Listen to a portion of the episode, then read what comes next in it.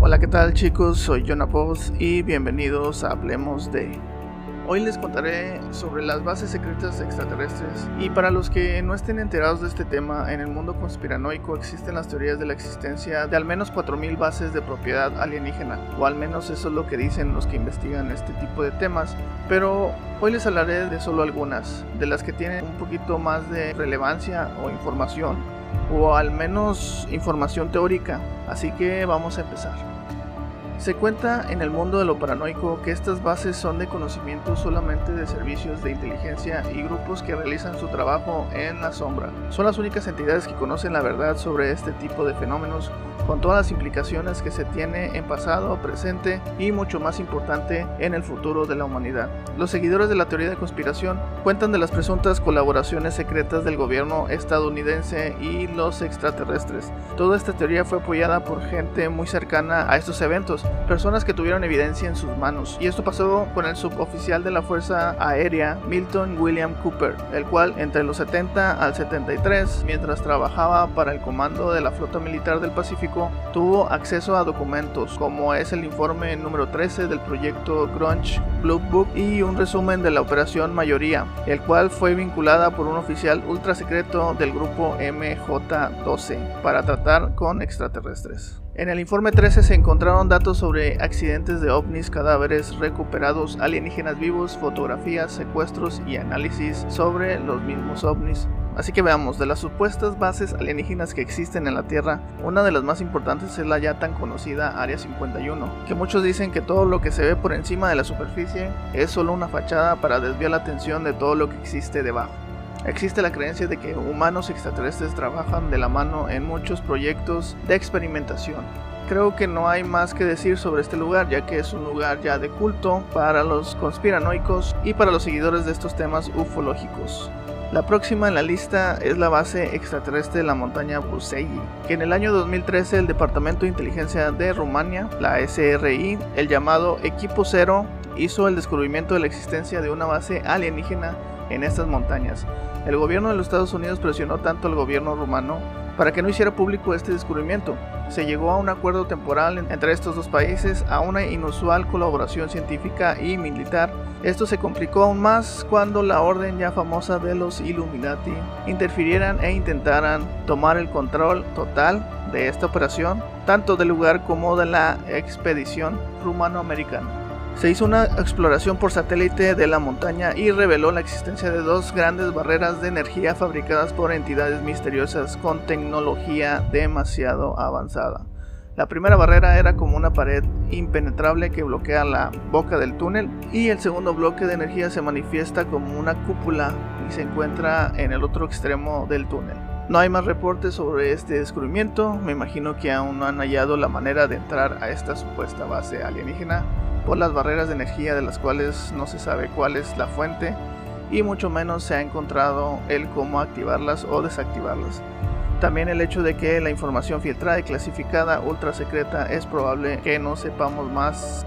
Bien chicos, vamos ahora a Sudamérica, más específicamente a la selva amazónica, lugar de mucho misterio, lugar de tierra aún virgen para el humano, y es por eso que existen muchas teorías e historias de misterios sobre estas últimas existe la teoría de dos investigadores cuya identidad es desconocida, los cuales descubrieron en 1974 dos profundos cráteres de varios cientos de metros conectados a través de una red de túneles.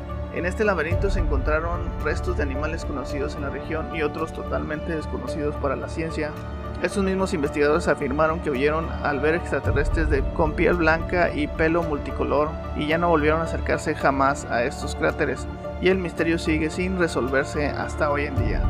Ok, vamos ahora a Los Ángeles, California, en donde de la misma voz de Phil Schneider, que para los que no lo conozcan, y digo conozcan porque fue suicidado por el gobierno americano para callarlo. Phil ya filtró información de la existencia de al menos 131 bases subterráneas construidas para los planes de la nueva orden mundial. Para no ser lo más largo, un resumen sobre quién fue Phil Snyder, ingeniero y geólogo del gobierno con 17 años de experiencia trabajando en los llamados proyectos negros, y fue uno de los denunciantes más importantes de la era moderna. En septiembre del 95 dio una presentación de todo su conocimiento sobre la agencia del nuevo orden mundial y cómo se conecta esto con los extraterrestres.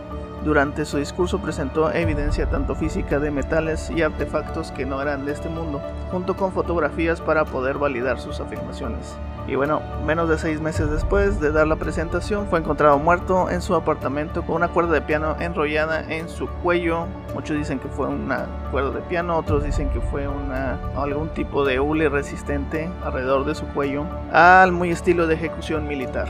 Phil confirmó lo que algunos ufólogos ya tenían investigando algo de tiempo y es que en Los Ángeles, California, cerca de la costa de esta ciudad, en el lugar fue construido por el gobierno estadounidense. Supuestamente fue construida para albergar a los locales en caso de desastres, pero la verdadera intención era servir como base de humanos y seres de otros planetas. Todo esto revelado por el ya difunto Phil Schneider, que su trabajo era entrar en agujeros y analizar las muestras de rocas y luego recomendar el tipo de explosivo y cantidad para cada tipo de roca y es de este trabajo en el que hubo un evento extraordinario, el cual lo dejaría marcado mental y físicamente. Evento que sería en otra base subterránea, otra de las más nombradas por los conspiranoicos, la base de Dulce. Y antes de contar la historia de Phil Schneider, en esta base vamos a poner un poco de contexto sobre Dulce. Y bueno, esto es solo un resumen, ya que haré un video sobre este personaje, ya que me parece también muy interesante que lo conozcan en el tema de lo ufológico.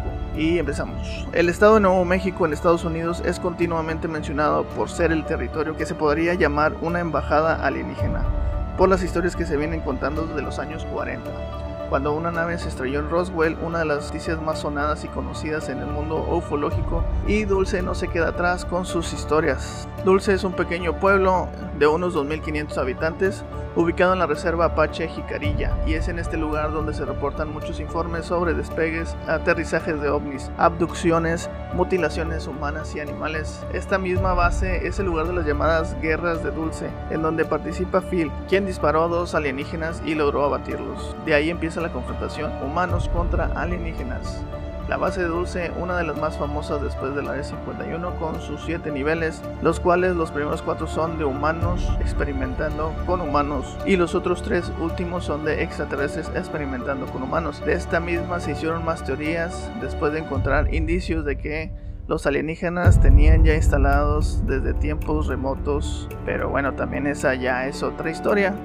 Por último, la otra nombrada en los últimos años, la base subterránea de la Antártida, la cual se ha hablado de ella por las fotos que salieron y que fueron tomadas por un satélite. A todo esto tenemos el testimonio de un Navy SEAL, el cual estuvo involucrado en una operación secreta donde serían la protección de algunos científicos que iban a investigar unas instalaciones extrañas en la Antártida. Todo esto cerca del glaciar Beardmore. Se trataba de un edificio octagonal enterrado en las profundidades, del cual solo sobresalía una pequeña parte. Encontraron la entrada cavando 15 metros con maquinaria. Había jeroglíficos en estas entradas que no pudieron traducir. Las paredes denunciaban que ya tenía miles de años de construcción y que no era para nada una instalación nueva. También recientemente una escala misteriosa ha sido fotografiada desde el satélite en la Antártida, que podría esconder una pirámide o templo perdido desde hace mucho tiempo. Dicen que en esta expedición iban con ellos eh, personas del gobierno de Estados Unidos que no son de esta tierra, los cuales también iban a investigar estas construcciones. Ok chicos, estos son algunos misterios, algunas bases subterráneas que podrían albergar seres de otros planetas, ya sea que son utilizadas por humanos en conjunto con alienígenas bases muy antiguas, olvidadas o solo manejadas por estos seres desde la antigüedad. No sé qué piensan ustedes chicos, las historias de Phil Schneider y algunas bases todavía tienen algún este gran contexto, esas las, las sacaré en otro video eh, donde me pueda ahora sí que investigar un poco más sobre estas bases porque sí encontré mucha información sobre ellas, pero quise hacerles un resumen de algunas más importantes. Y bueno, no sé qué piensen chicos, si estas misteriosas bases sean una realidad o ficción, eso lo dejo para ustedes. Por mi parte les doy el beneficio de la duda porque sé que en algún lugar existen instalaciones secretas de experimentación, si bien no extraterrestres, muy posiblemente humanas, de las cuales nos llevarían a más teorías. Pero eso ya es otra historia. Muy bien chicos, esto sería todo. Espero que les haya gustado. Por favor denle like, compartan a quienes les pueda parecer interesante este tema y a los que no también. Y no olviden por favor suscribirse. Solo dale un clic más en la suscripción. Es gratis, no cuesta absolutamente nada. Y me ayudarían un montón. Muchas gracias chicos y hasta pronto.